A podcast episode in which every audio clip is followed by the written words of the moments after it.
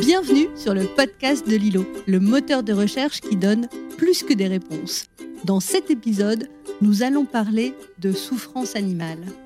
Seth, te souviens-tu de l'ours Micha Eh oui, je m'en rappelle bien, ce ours complètement handicapé par sa captivité qui faisait des spectacles. J'en ai eu les larmes aux yeux en découvrant la vidéo. Il était vraiment très mal en point. Et puis, il a été sauvé, euh, mais il est décédé quelques temps après. Eh bien, figure-toi que aujourd'hui, on reçoit Muriel Arnal, présidente de l'association One Voice, l'une des associations qui a contribué à la libération de l'ours Micha. Trop bien. Allons-y.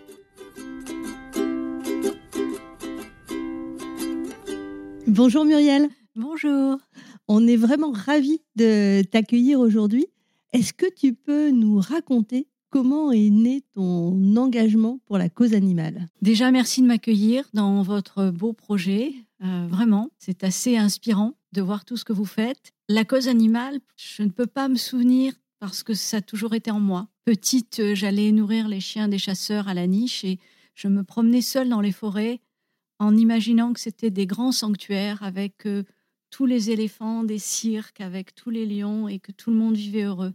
Donc euh, Diane Fossé était mon inspiration et ça a continué et aujourd'hui j'ai la chance de pouvoir servir cette magnifique cause. D'accord, là tu nous parles euh, des éléphants, des chiens des chasseurs. Euh, moi on m'a dit qu'il y avait une histoire avec un éléphant, un éléphant que, dont tu aurais croisé le regard un jour. Oui, parallèlement de me promener en forêt et d'imaginer cet univers idyllique, quand j'allais au bord de la mer l'été, euh, il y avait un cirque qui s'arrêtait et il y avait un éléphant dans le camion. C'était à peu près à 2 km euh, de marche et j'étais petite, mais j'allais lui porter du pain tous les jours. C'était ma façon de l'aider.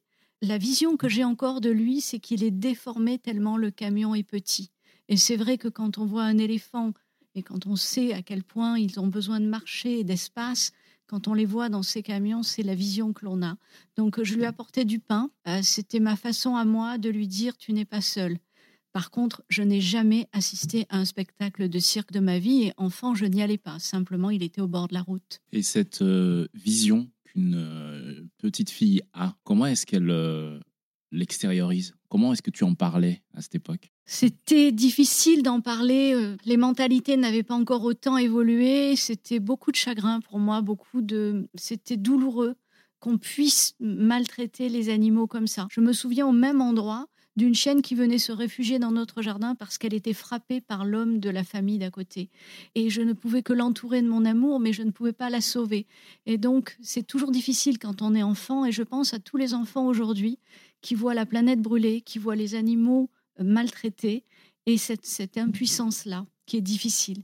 Donc aujourd'hui, c'est une chance de pouvoir me consacrer à eux, mais à l'époque, j'en parlais peu en fait. Je le faisais, j'en parlais peu. Tu étais plutôt euh, dans l'action. Tu étais déjà sur le terrain à l'époque mm. et tu savais que c'était uniquement sur le terrain qu'on pouvait faire des choses.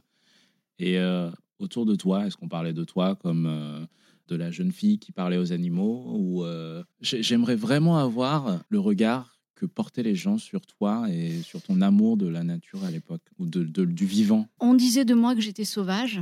Je passais beaucoup de temps seule en forêt, je n'avais pas peur. Je n'avais pas peur des animaux du tout. Et j'avais la chance d'avoir un grand-père absolument merveilleux qui m'a appris le chant des oiseaux, qui m'a appris à me promener en forêt en découvrant les arbres. Donc je connais le chant des oiseaux, je connais les arbres et ça c'est mon papy. Et c'est resté pour moi très fort. Et aujourd'hui quand euh, je vois les chasseurs qui vont dans la nature pour tuer les animaux, alors qu'il suffirait de les faire découvrir quand ils ont des petits-enfants à leurs petits-enfants, je me dis, mais quel gâchis. Et d'ailleurs, j'ai ce besoin de vivre dans la nature et de voir les oiseaux qui sont de moins en moins nombreux. Mais c'est resté à ce moment-là. Enfant, c'était ça. Après, à l'adolescence, je sortais beaucoup aussi, mais je revenais toujours à la nature, toujours, toujours. Alors, comment est-ce que de, de, cette petite fille qui venait en aide euh, aux animaux en souffrance à proximité, qui rêvait de ce monde idéal avec la nature. Comment de tout cela est né euh, One Voice que tu as créé en 1995 c'est ça? Oui, 1995. En fait, j'ai fait mon troisième cycle d'études aux États-Unis dans le business, le management, j'avais toujours cette inspiration et c'était vraiment resté. D'ailleurs, j'étais identifiée à l'université pour cela. Et un jour, une amie m'a dit, mais pourquoi ne crées-tu pas ton association? Parce que c'est vrai que j'avais proposé de l'aide à des associations, mais euh, je savais que je pouvais apporter beaucoup de choses. Donc, euh, donc je me suis lancée dans la création de l'association euh, dans mon appartement. tout le monde venait, c'était à la bonne franquette. Et puis, ça s'est développé parce que j'ai eu la chance, encore une fois, de rencontrer des tas de personnes dans plein de pays d'Europe, aux États-Unis aussi, où je suis retournée. J'ai été rencontrer les, les dirigeants des associations qui existaient déjà à l'époque, alors qu'en France, il n'y avait que des associations qui avaient plutôt des refuges, qui faisaient de la protection animale, mais il n'y avait pas encore les associations qui faisaient des campagnes. Donc c'est parti de tout ce réseau-là, qui est resté d'ailleurs, et cette fraternité de combat très forte que nous avons au niveau international pour mener les combats par rapport à la fourrure, l'expérimentation animale, les delphinariums, les cirques. Tout ça est resté de ces moments-là où j'ai été voir les gens, je leur ai demandé des conseils, de l'aide, et ce sont devenus des, frères et sœurs de combat.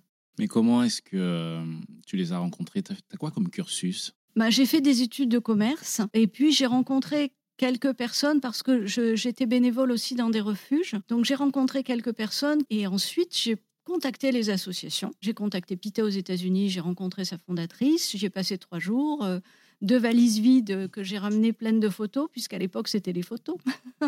Euh, ils nous ont financé notre première caméra cachée et et ainsi de suite. Caméra cachée? Oui. C'est-à-dire? Pour pouvoir rentrer en infiltration, euh, nous faisons beaucoup d'infiltration et d'enquête. Mhm. Euh, donc c'était une très grosse caméra cachée à l'époque. Aujourd'hui, elles sont minuscules. le son est excellent.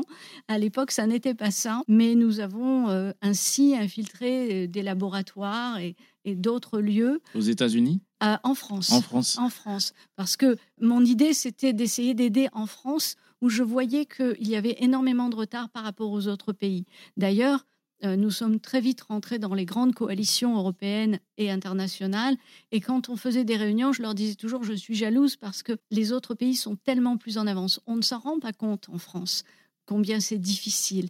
Mais pour les animaux et pour la nature, nous sommes très en retard et nous l'avons toujours été. Donc, ça nous a porté vraiment de pouvoir travailler de manière confraternelle en fait euh, au niveau européen et au niveau international, mais nous avons aussi aidé des associations quand c'était nécessaire parce que la France a un rôle à jouer, un rôle important.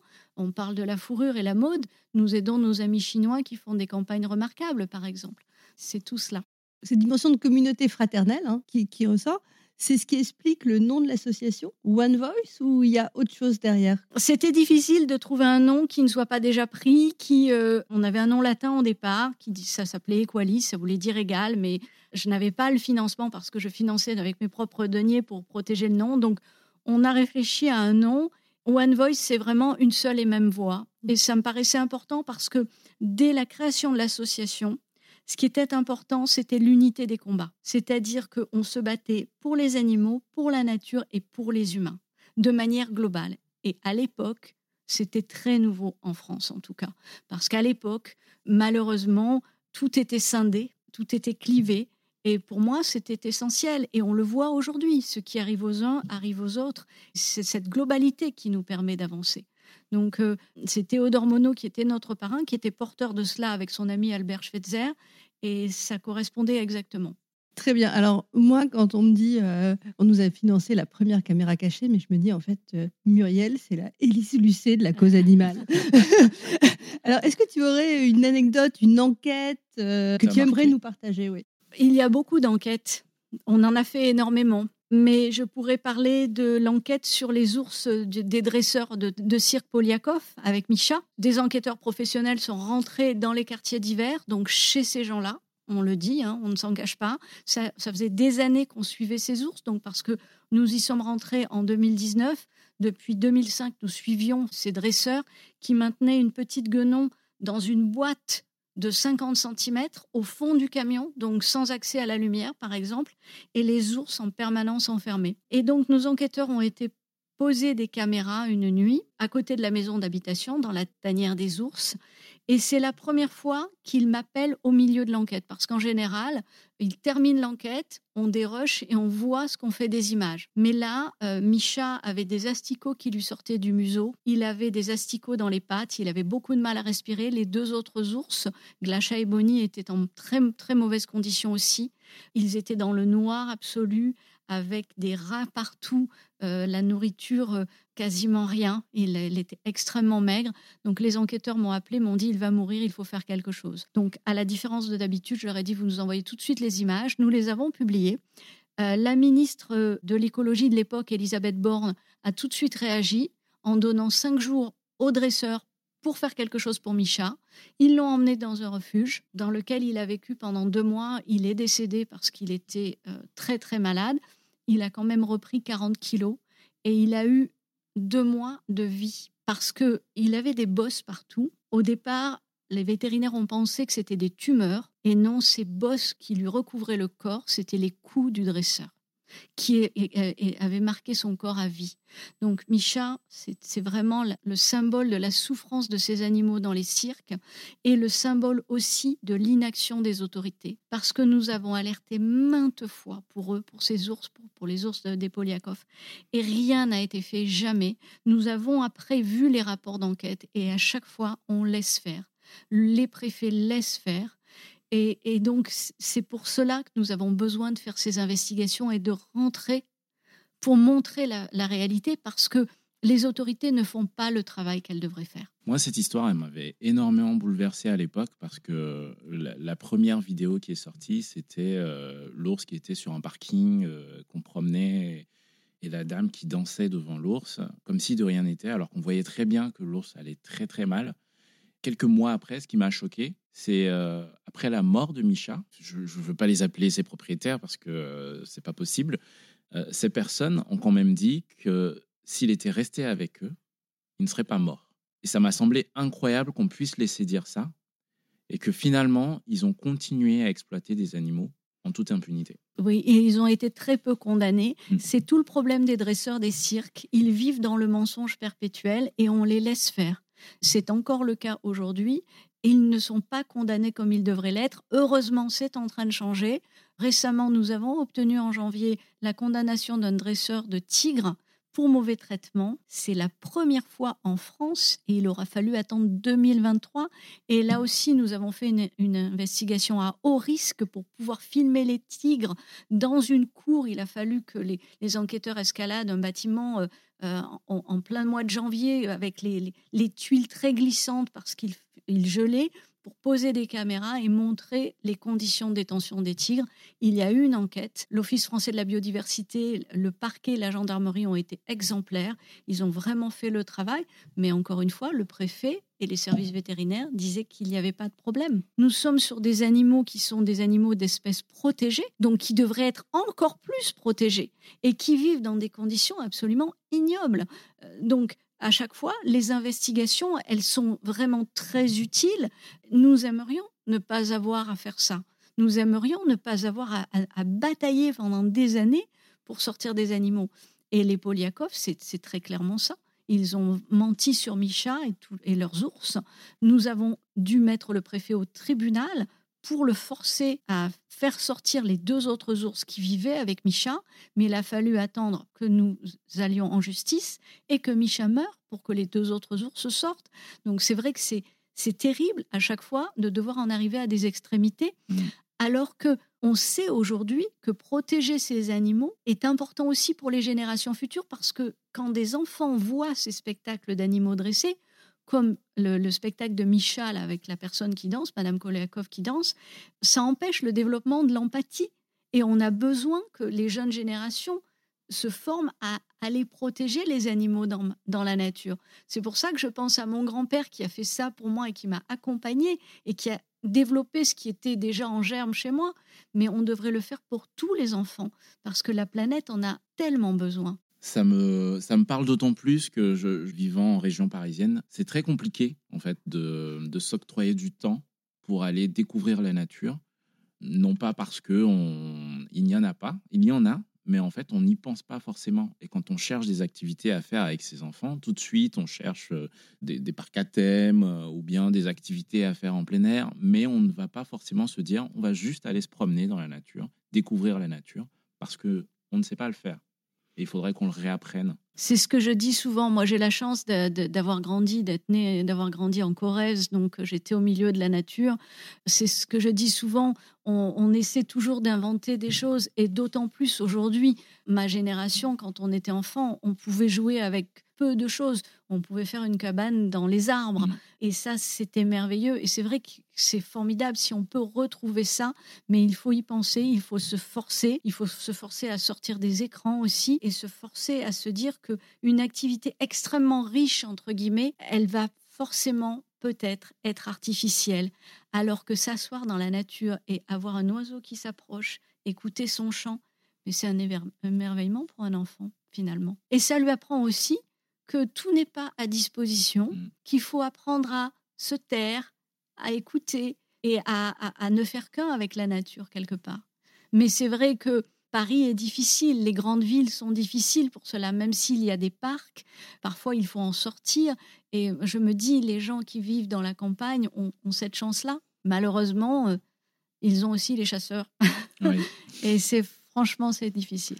Ça fait une bonne transition. Alors, je ne sais pas si le terme de bonne s'applique vraiment à la chasse, mais qui est un, un autre combat. Parce que, comme tu le dis, en fait, vous intervenez sur toutes les problématiques, j'ai l'impression, hein, enfin, tu me corriges si je me trompe, de la souffrance, des injustices qui sont faites euh, aux, aux animaux. Et la chasse, alors tu nous as raconté tout à l'heure comment, euh, petite, tu, tu rêvais ou tu allais donner, prendre soin des chiens des chasseurs. Euh, tu nous as parlé des oiseaux en forêt et je sais qu'on a déjà échangé sur ce sujet. Est-ce que tu peux nous, nous parler aujourd'hui? Quelle est ta vision de la problématique de la chasse? France, tout du moins. La chasse, c'est un loisir, en fait. Donc, c'est un loisir que pratiquent les chasseurs pour s'occuper, pour se faire plaisir. Ce n'est que ça. Euh, dans le Code de l'environnement, la chasse n'est pas inscrite. Donc, quand on parle de la chasse, on a l'impression que c'est une aide à l'écologie, à la gestion de la nature. Pas du tout. Les chasseurs, ils considèrent la nature et les animaux en fonction de leur loisir. C'est leur terrain de jeu. À partir de ce moment-là, c'est là qu'on voit les dégâts qui peuvent, être commis par les chasseurs parce qu'ils demandent à tuer toujours plus d'animaux. Ils tuent des, oiseaux qui sont en voie de disparition et ça ne leur pose aucun souci. Ils pratiquent des chasses extrêmement cruelles comme par exemple le déterrage, le déterrage des renards, des blaireaux qui durent des heures où on va chercher les animaux dans leur terrier alors qu'ils ont leurs petits avec eux. C'est extrêmement cruel et uniquement pourquoi? Pour passer une, une journée entre potes à picoler, à fumer, on enterre tout dans le trou une fois qu'on a retiré les animaux, et puis on s'en va. Et c'est vraiment... euh, la chasse, c'est ça. Alors, il y a 20 ans, on était peu entendus. Aujourd'hui, les gens voient ce qui se passe. Mm. En plus, aujourd'hui, comme tu le disais, les, les gens ont envie de retrouver la nature et ont conscience du bienfait que cela peut avoir sur les enfants et puis même sur nous-mêmes. Donc, ils ont envie de pouvoir se promener dans la nature et les chasseurs, avec leurs fusils qui peuvent tirer des balles à 3 km, eh bien, ils font peur. Et les gens qui vivent à la campagne, les chasseurs disent que la campagne, la ruralité, c'est eux. Mais pas du tout. Simplement, les gens ont du mal à parler parce qu'ils sont menacés. S'ils parlent, et ils ne font pas, face à des personnes qui ont des fusils, euh, trop bouger. C'est tout le problème. Donc nous, avec l'équipe, on a une équipe de juristes qui sont aussi des chargés de campagne et on regarde tous les arrêtés qui sont publiés parce que les préfets, souvent, très très souvent, hélas, exaucent les souhaits des chasseurs et uniquement ça. Et ne protègent pas la nature comme il devrait l'être, comme ce patrimoine commun à tous. Et donc, euh, il y a des centaines d'arrêtés qui sont pris chaque mois. Et nous les attaquons en justice pour protéger directement les animaux et pour petit à petit essayer de faire changer les choses. Et que les gens comprennent et prennent conscience des dégâts que représente ce loisir, qui est le seul loisir au monde qui met en danger la vie de ceux qui ne le pratiquent pas. Quand des gens font de l'alpinisme, ils savent qu'il y a un risque. Mais quand on va se promener en forêt et qu'on n'est pas chasseur, on ne devrait pas risquer de se prendre une balle. Concernant cette euh, histoire de, chasse, est-ce qu'il y a eu un contexte qui a instauré la chasse? Est-ce qu'on a demandé un jour dans nos sociétés à avoir une chasse? La chasse traditionnelle, bien sûr, c'est pour se nourrir, mais la chasse telle qu'elle existe aujourd'hui, telle que les chasseurs la, dépeignent comme étant une chasse euh, de régulation, entre guillemets, est-ce que ça a existé? Est-ce que ça a été un besoin? Est-ce que ça, a été un besoin au-delà de la chasse, la vraie chasse traditionnelle, qui permettait de nourrir son, son, homme? Les peuples premiers qui vivent en forêt, ils chassent, mais ils chassent pour se nourrir. Euh, nous, les chasseurs, en France, ils vont élever 15 euh, millions de faisans et 10 millions de perdrix qu'ils vont relâcher dans la nature, qui ne savent pas se nourrir, qui ont été élevés en batterie. Nous avons aussi filmé cela en caméra cachée. Et donc, ces animaux sont complètement perdus. D'ailleurs, on les voit sur les routes les samedis, les dimanches, quand on vit à la campagne, ou même sur les autoroutes parfois, parce qu'ils ne savent pas où aller. Tout ça pour faire des cartons. Euh, il y a des élevages de sangliers, alors que les chasseurs disent on est là pour réguler la chasse. Plus de 90% des animaux chassés, ce sont des oiseaux. Il n'y a pas besoin de réguler les oiseaux. Donc, les sangliers, il y a une problématique, mais ce ne sont que 2% des animaux chassés. Plus les chasseurs les régulent, plus il y en a. Pourquoi? Parce qu'ils veulent entretenir tout cela pour leur loisir, pour pouvoir sortir chasser quand les autres sont confinés. Ça a été un gros scandale. Les gens n'ont pas compris que les enfants ne puissent pas sortir des appartements et que les chasseurs puissent faire des centaines de kilomètres pour aller, soi-disant, réguler les sangliers. Plus personne n'est dupe. Donc, la chasse telle qu'elle était pratiquée il y a des milliers d'années, c'est une chose. Aujourd'hui, c'est un loisir. Quand les chasseurs sont passés dans la nature, on trouve des, des bennes entières dégoulinantes de cadavres, ce qui prouve bien qu'ils ne font pas cela pour se nourrir. C'est vraiment purement un loisir. Et, donc, nous avons, euh, par rapport aux chasses traditionnelles telles qu'on les entend aujourd'hui aux petits oiseaux, nous avons réussi devant le Conseil d'État à faire interdire ces chasses traditionnelles où on mettait de la glu pour euh, attraper les oiseaux sur les branches, où euh, il y avait des, pièges qui les pendaient, et c'était en permanence autorisé par le ministère de l'écologie. Et ce qui est terrible, c'est que nous avons gagné devant le Conseil d'État, le ministère de l'écologie a repris les mêmes arrêtés l'année suivante, faisant fi de l'avis du Conseil d'État, qui normalement est une autorité indépendante supérieure. Et à chaque fois, ils prenaient leurs arrêtés, ils font ça aussi pour tous les autres types de chasse, le vendredi soir, comme ça, nous n'avons pas le temps d'aller au tribunal cette semaine-là. Et le samedi et le dimanche, les chasseurs, ils s'adonnent à leur loisir tranquille.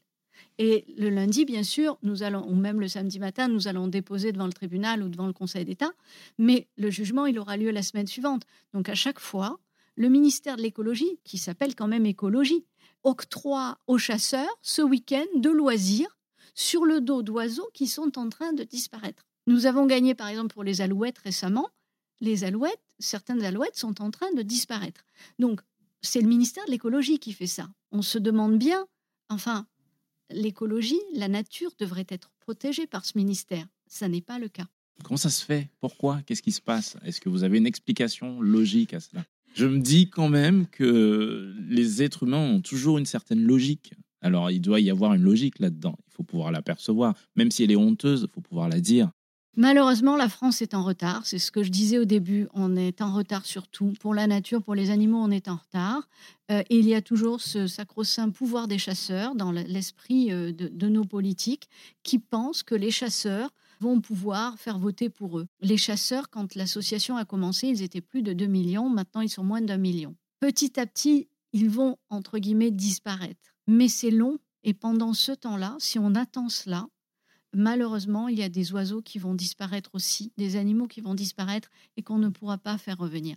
Donc, c'est une logique politicienne pure, uniquement des intérêts, des intérêts entre eux. Et c'est vraiment, vraiment dommage parce qu'il n'y a pas de vision à long terme. On a cette vision court-termiste, on fait plaisir à nos électeurs, on ne pense pas à protéger la nature dans son ensemble pour les générations futures. C'est très préoccupant et malheureusement, c'est ce contre quoi on se bat tous les jours. Alors, tu nous dis, euh, la France est en retard sur un certain nombre de sujets. Mmh. Est-ce qu'il y a des bons élèves dans le monde? Est-ce qu'il y a des pays, des, règles, des lois, des règlements sur lesquels on pourrait s'inspirer, que l'on pourrait euh, copier pour se mettre à niveau? Je pourrais parler des cirques. Plus de 20 pays ont légiféré pour faire interdire les animaux dans les cirques. Pas la France. On a une petite loi votée en 2021 qui n'est pas encore appliquée, mais qui ne va pas interdire les animaux dans les cirques. Et la législation actuelle sur les cirques permettrait normalement de sortir les animaux quand ils sont détenus illégalement, quand ils sont maltraités, mais elle n'est pas appliquée. Donc ça, c'est un premier exemple. Je pourrais parler des loups, qui sont des animaux absolument merveilleux quand on les étudie. Les meutes sont solidaires, elles s'entraident. Il n'y a pas de dominant et de dominé, ça c'est dans notre esprit humain. Il y a un couple reproducteur et la meute est au service des louveteaux tout entière. C'est la solidarité. Leur chant est proche de celui des dauphins. Donc ils sont remarquables, les loups eh bien, nous sommes le seul pays où les troupeaux des éleveurs ne sont pas protégés correctement et où on peut tuer des loups sans cesse. Alors, nous sommes le pays où il y a le plus d'attaques de loups sur les troupeaux parce qu'ils ne sont pas protégés et parce qu'on peut les tuer, alors que c'est une espèce protégée. Euh, les loups sont une espèce protégée. Vous allez en Italie, vous allez en Espagne, vous allez en Allemagne. La politique est totalement différente. Les bergers ont accepté de vivre avec la nature. Nous, en France, que ce soit les éleveurs et les chasseurs, ils ne considèrent la nature et les animaux que par le prisme du profit qu'ils peuvent en tirer. Donc, on a des élevages de pastoralisme, soi-disant, qui sont de plus en plus immenses, avec des milliers de brebis qui, entre parenthèses, ensuite partent sur les bateaux dans les abattoirs euh, de l'autre côté de la mer. Mais euh, donc ces élevages sont très très grands, ils ne sont pas gardés, si 50 animaux tombent parce qu'il y a un éboulement ou il y a quoi que ce soit, ça passe par perte et profit. Et quand il y a une attaque sur ces troupeaux, ce qui est fatal, on accuse les loups pour toucher les indemnités. Mmh. Alors que quand ce sont des chiens errants, euh, normalement, il ne doit pas y avoir d'indemnisation. Et dès qu'il y a une attaque, on dit c'est les loups. En Allemagne, non seulement on vérifie si ce sont les loups, mais ils font même des tests ADN sur les brebis pour savoir quel loup a attaqué. Donc on est très très loin aussi par rapport à cette gestion de la nature où on ne veut pas laisser la nature tranquille en France. On est très en retard par rapport à nos voisins. Ne serait-ce que nos voisins, on n'a pas besoin d'aller très loin. Alors, ce que je te propose, parce que le temps file également, c'est que euh, l'on passe à nos euh, cinq questions traditionnelles euh, voilà, du podcast Lilo. Et je suis sûre que tu vas être inspiré. On va, après, je peux me tromper, hein, mais. on va voir, on va on voir. Va voir. Parce que la première question, c'est tu as tout pouvoir. Il y a une loi, tu peux faire voter une loi demain. Quelle est la loi que tu ferais voter? Sincèrement, je ne sais pas. je n'ai pas envie de choisir, en fait. Je n'ai pas envie de choisir sur une loi. J'irai peut-être vers, euh, vers les jeunes générations, l'enseignement, leur enseigner la compassion, interdire aux chasseurs euh, d'entrer dans les écoles. J'irai peut-être sur les générations futures dans ces cas-là. Mais bon, on a envie aussi euh, de protéger la nature française parce que on, est là à pointer du doigt les tigres qui sont en train de disparaître ou les éléphants et, et en France, ce qu'on fait, c'est très grave. Donc, j'irai peut-être sur les, générations futures pour qu'il euh, euh, y ait un accompagnement et qu'on ne les expose plus à la violence aussi. Parce qu'il y a ce lien entre la violence perpétrée dans les familles et la violence sur les animaux. Et euh, beaucoup d'enfants sont exposés à cette violence-là. Si tu avais l'occasion de rencontrer euh, une personnalité euh, politique, un grand patron, une personne influente, qu'est-ce que tu lui dirais? Et tu as le droit de choisir ta personne influente si tu veux. Je dirais Nelson revient. On a besoin de toi en France, Nelson Mandela. Voilà. C'est voilà, n'est plus là, il manque, il manque beaucoup. On aimerait qu'il soit là en France, qu'il vienne nous voir et nous parler beaucoup. Ça m'émeut, désolé, mais et je, je n'aurais rien à lui dire parce qu'il sait ce qu'il faut dire. On va passer sur euh, un thème plus quotidien. Nous aussi, on a envie d'agir dans nos gestes quotidiens. Tu sais, c'est ce qu'on aime faire avec Lilo, en donnant cette possibilité à chacun de pouvoir soutenir des associations de son choix rien qu'avec ses recherches. Est-ce qu'il y aurait un geste ou une habitude que tu encouragerais nos auditeurs soit à prendre, soit à arrêter? Alors, comme j'ai pensé grands hommes, j'ai pensé à Victor Hugo aussi. Je l'aime d'amour lui aussi. Il parlait de la connaissance. Et, et, il parlait du fait que la connaissance, ça peut libérer les hommes et ça peut leur donner tous les outils. Et donc, euh, c'est la réponse déjà à ma première question pour les enfants. Et je dirais aux gens, prenez le temps de vous arrêter quand un oiseau chante et renseignez-vous sur qui sont ces animaux. Renseignez-vous sur ce qui se passe. Lisez, parlez entre vous de qui sont les animaux, euh, de leur vie et de ce qu'est la nature. Parce que c'est par la connaissance qu'on contrera tous les mensonges. On parlait des dresseurs de Micha tout à l'heure. Leur mensonge, c'est la connaissance, la connaissance des ours. Euh, les chasseurs, c'est la connaissance de la nature. Et euh, nous sommes dans une société qui plaque des idées, qui plaque des choses, alors qu'on a tous cet univers absolument merveilleux et on peut se prendre au jeu. Donc, prenons le temps de découvrir. Tout à l'heure, j'ai parlé des loups. Prenons le temps de découvrir les loups. Quand on dit euh, vraiment, quand je pense qu'on dit il y a un couple dominant, mais non, la domination, c'est quelque chose d'humain. Il n'y a pas de domination dans le règne animal. Prenez le temps de découvrir par exemple les chats qui vivent dans nos foyers, qui sont des animaux qui n'ont pas d'hierarchie. Ce sont des animaux territoriaux. Donc ils sont sur un territoire. Mais par exemple, si on, donne à manger à un chat et qu'il y en a un autre qui arrive et qui a faim, il va attendre que le premier ait fini de manger. Et ils donnent leur amour sans condition. Par exemple, pour les chiens. Les chiens, ils ont un amour inconditionnel. Je t'aime et je n'attends rien en retour. Les chats, eux, vont donner leur confiance, ça va mettre du temps, et quand ils l'ont donné, c'est pour toujours. Donc, nous sommes entourés de trésors. Prenons le temps de les découvrir. Et on est là pour ça, One Voice, si vous voulez, parce que je serai intarissable sur ces sujets. Ah c'est une, euh, une très, très belle invitation que tu nous fais là. Quel est le moment de ta vie où tu as le plus appris? Bon, dans ton cas, j'ai l'impression qu'il n'y a pas de, de moment où tu as été extrêmement en difficulté. Je pense que j'ai l'impression, en tout cas tu nous diras, que tu as toujours pris la vie avec beaucoup de philosophie et de, résilience. Mais est-ce qu'il y a un moment en particulier qui t'a marqué, qui t'a fait apprendre? Oui, je pense. Alors c'est vrai que je suis peut-être pas si philosophe que ça, mais on travaille en équipe, on n'est pas seul. Et ça, c'est vraiment très très important de savoir qu'on est une équipe et qu'on peut s'appuyer sur des gens. Et ça peut être pour tout le monde d'ailleurs.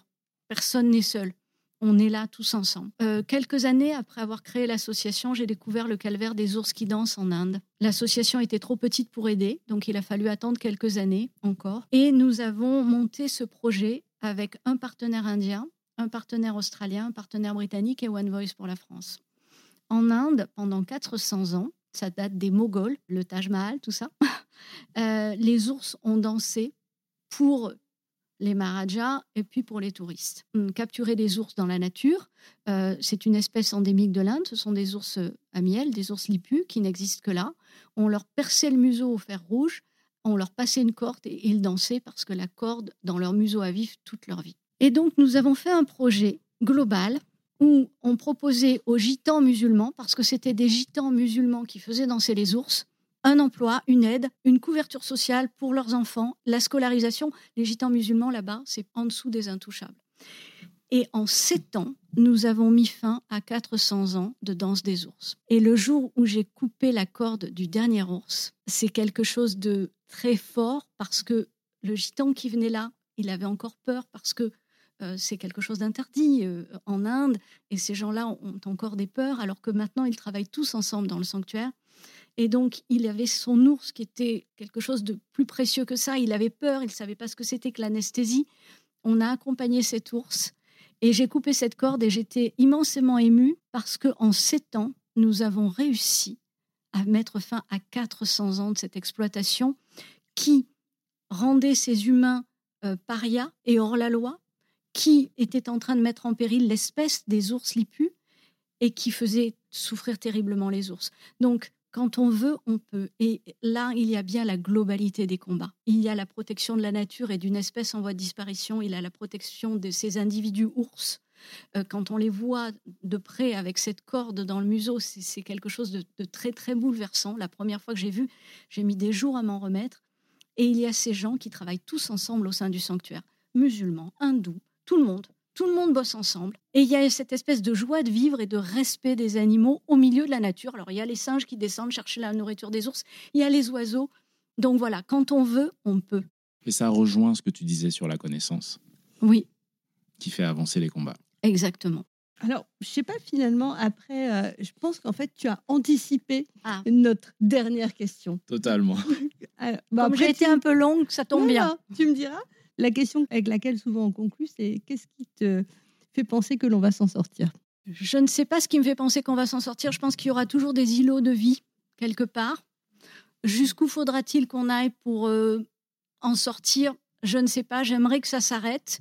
Je croise beaucoup d'humains sur ma route qui euh, sont porteurs, comme vous, de projets forts, euh, d'espoir. Et je pense que tous les gens qui veulent détruire la beauté des animaux parce que quelque part c'est la beauté qu'on veut toucher. Parce que la, beauté, elle va bien au-delà de ce qu'on voit.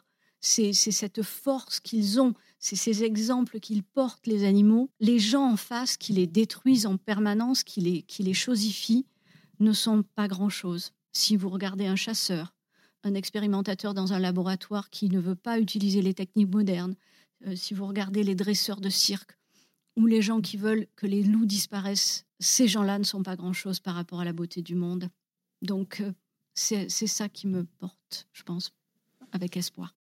Très bien, bah merci beaucoup. Euh, merci à vous deux. Muriel, pour cet échange tellement riche, tellement riche, avec de, l'émotion, de la, connaissance aussi. Et puis, vraiment, je pense que nous, on dit que dans ce podcast, on reçoit, on a à cœur de, faire découvrir les porteurs de projets engagés. Et je pense que cet engagement, il s'est vraiment perçu dans, tout ce que tu nous as dit, à tous ces combats que tu mènes. C'était euh, vraiment très touchant de la manière dont tu nous as partagé tout ça, cette vision du monde. Et euh, je voudrais te remercier, te féliciter pour euh, cet engagement. Ce n'est pas une félicitation parce que tu par ta grandeur, mais par ta sincérité envers euh, le vivant. Merci à vous deux. Merci de, nous donner à, tous la parole et de porter ce magnifique projet qu'est l'îlot. Merci.